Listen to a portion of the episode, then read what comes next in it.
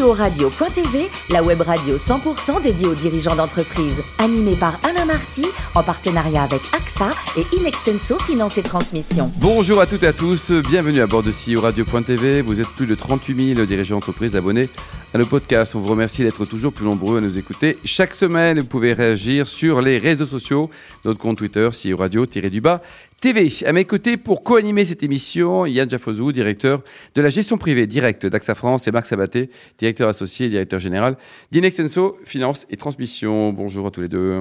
Bonjour Alain. Bonjour Alain. Bonjour, on reçoit aujourd'hui Nicolas Milési, qui est président de Bâti Santé. Bonjour Nicolas.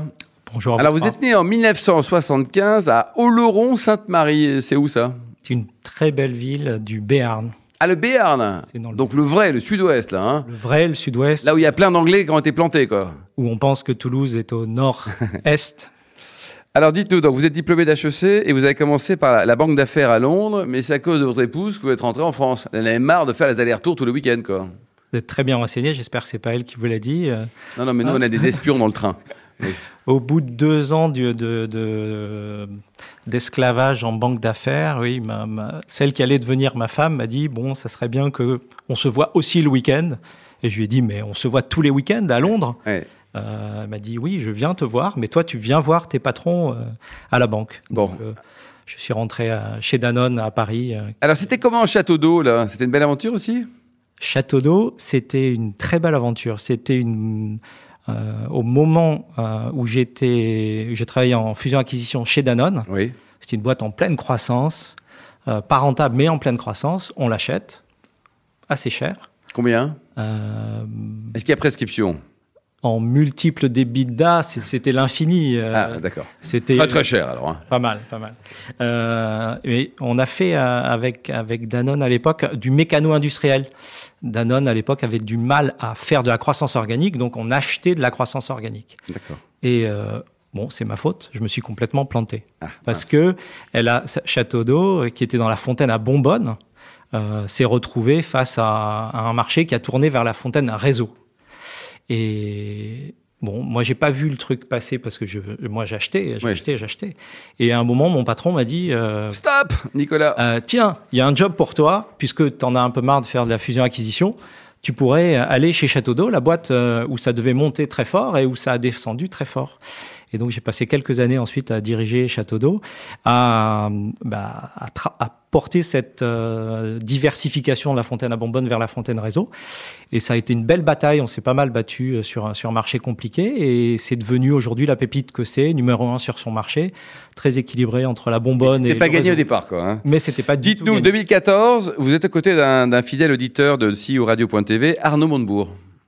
Oui, il m'a fait appeler parce qu'il cherchait, euh, quand il était ministre de l'économie, un, conseiller spécial auprès de lui pour représenter bah, le redressement d'entreprise. Euh, autour de lui, il y, a, il y, avait une équipe de conseillers incroyables, tous. C'était une belle aventure?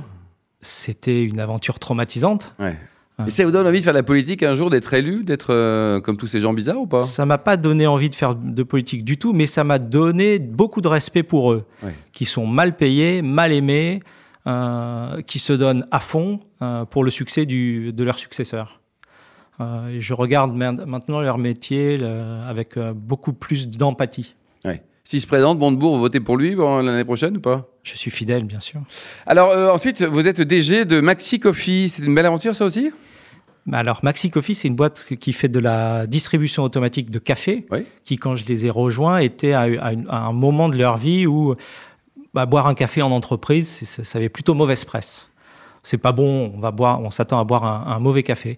Donc, on a beaucoup travaillé pendant pendant pendant quatre ans pour euh, transformer le, l'expérience utilisateur. Donc, on a fait beaucoup d'innovations dans la machine, beaucoup d'innovations sur la qualité du café qui était livré. Donc, oui, c'était c'était très intéressant. Alors aujourd'hui, oui. la plus grande fierté, c'est quand j'y suis rentré, on était numéro 3 sur un marché compliqué. Quand je suis parti, Qui était 1 et 2 le, oh bah des, des, des, tout petits, euh, genre Selecta, euh, un milliard d'euros de chiffre d'affaires, euh, Pélican Rouge, 800 millions. Nous, on était le petit, hein, on faisait 150 millions d'euros sur Ça appartient à qui d'ailleurs Et on est devenu numéro un en quelques années. En quelques années. Ça appartient à qui Le groupe? Ça appartient à un fonds, un fonds, un LBO. À LBO. Alors, euh, Baptiste Santé, un petit mot sur cette ETI qui réalise 55 millions d'eu- d'euros de chiffre d'affaires pour plus de 600 collaborateurs. Votre métier, quel est-il, Nicolas?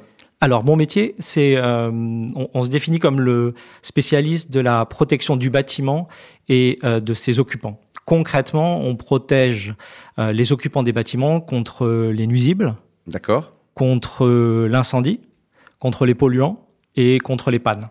Aucun rapport avec le café. Hein. Aucun rapport. c'est pas grave. Fallait pas de café, c'est on jamais Marc Mais c'est du B2B2C. Alors, moi, j'ai une première question qui est évidente. Euh, Est-ce que lorsqu'on est euh, conseil M&A, on, de- on peut devenir un bon chef d'entreprise? Euh, La preuve.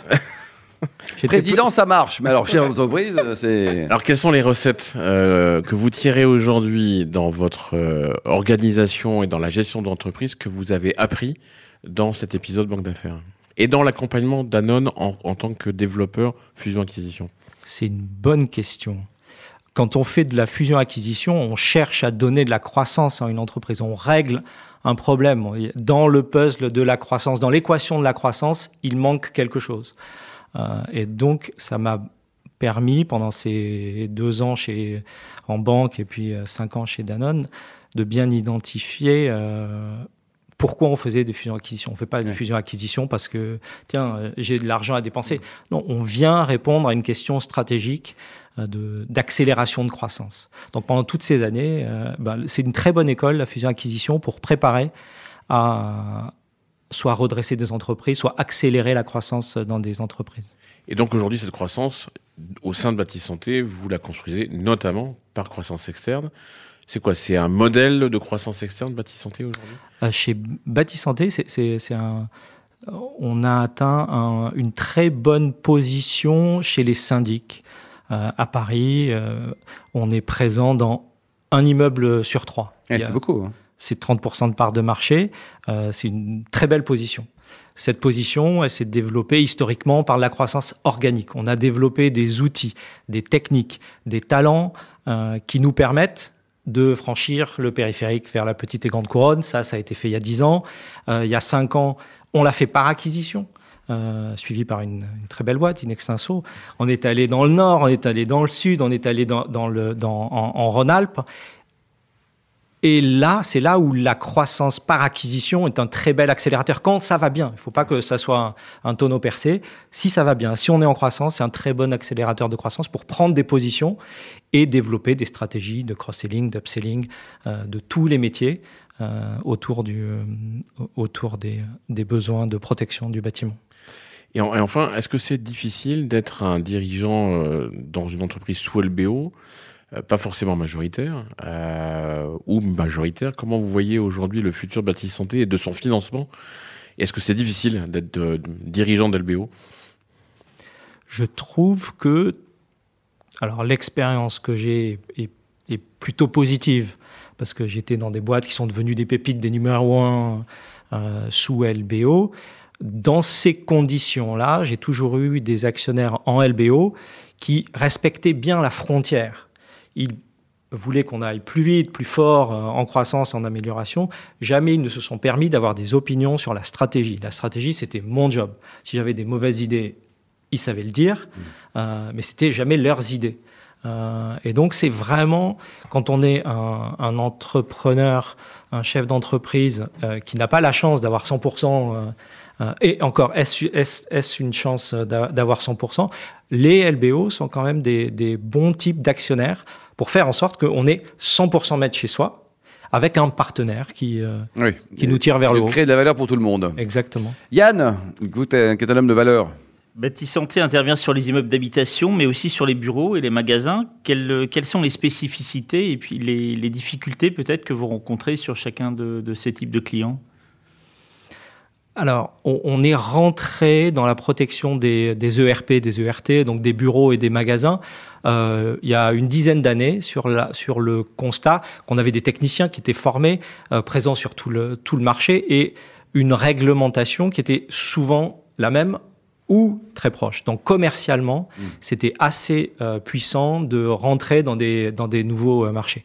Après, euh, on n'est pas rentré sur un marché Blue Ocean. Hein. Euh, sur les syndics, on est numéro un. C'est magnifique. Quand on rentre dans les entreprises en B2B ou alors chez les bailleurs sociaux, vous vous battez contre des géants. Euh, et c'est là que vous commencez à comprendre qui vous êtes, qui vous devez être, qu'est-ce que vous apportez.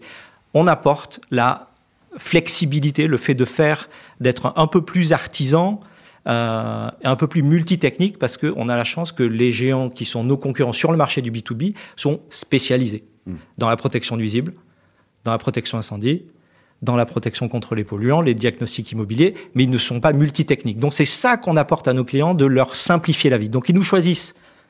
Pas parce qu'on est français, moi j'aimerais bien qu'ils me choisissent à cause du Made in France, non. Ça, ça marche pas, ça pas encore. Pas encore. Euh, il faudra attendre peut-être un. Il n'y a, pas de plus. Il n'y a pas de plus de, prime au Made in France. Il n'y a aucune prime au Made in France, mais il y a une prime à simplifier la vie des clients. Si on leur simplifie la vie, 360 l'approche un prestataire. Exactement. Yann. Justement, vous venez d'acquérir une société dans le domaine de la protection incendie, donc. Ça, ça répond vraiment à la, demande croissante de vos clients de, de vouloir une, une réponse globale? C'est leur demande. Euh, et nous, notre stratégie, c'est de, d'acheter des sociétés spécialisées hmm. dans un domaine. Donc la société euh, euh, à laquelle vous faites référence est très spécialisée dans les travaux assez compliqués dans la protection incendie dans les Hauts-de-France. Et autour de cette compétence, on a des clients, des fonds de commerce qui dépendent de cette société, à qui on vient leur proposer toute la gamme de, métiers de manière à faire bah, du cross-selling. donc il y a une vraie cohérence et complémentarité. Quoi. Absolument. Et enfin, quel nouveau euh, secteur, justement, souhaiteriez-vous euh, pouvoir couvrir dans vos activités? Quelles nouvelles prestations? Alors, euh, il y a tellement de choses à faire. Je vais dire des gros mots dans la digitalisation. je vais vous donner un exemple. On a des clients, bailleurs sociaux, qui nous ont confié la gestion de tous leurs équipements de, de protection incendie. Hmm. Par exemple, dans une barre HLM, dans le 93, on doit fermer quand il y a un incident, un, skydome qui s'ouvre par l'action de jeunes qui sont allés faire la fête sur le, sur le toit. Ensuite, il faut fermer pour éviter que quand, il y a la pluie, ça s'arrête. Il y a à peu près une centaine de personnes qui, appellent le gestionnaire pour dire c'est ouvert. Si on met des euh, objets connectés sur tous les équipements qui détectent des petits incidents, si on développe une plateforme de web service qui est connecté à nos clients, qui nous qui permettent de manière automatique, semi-automatique, de déclencher des ordres de service, il y a énormément de valeur.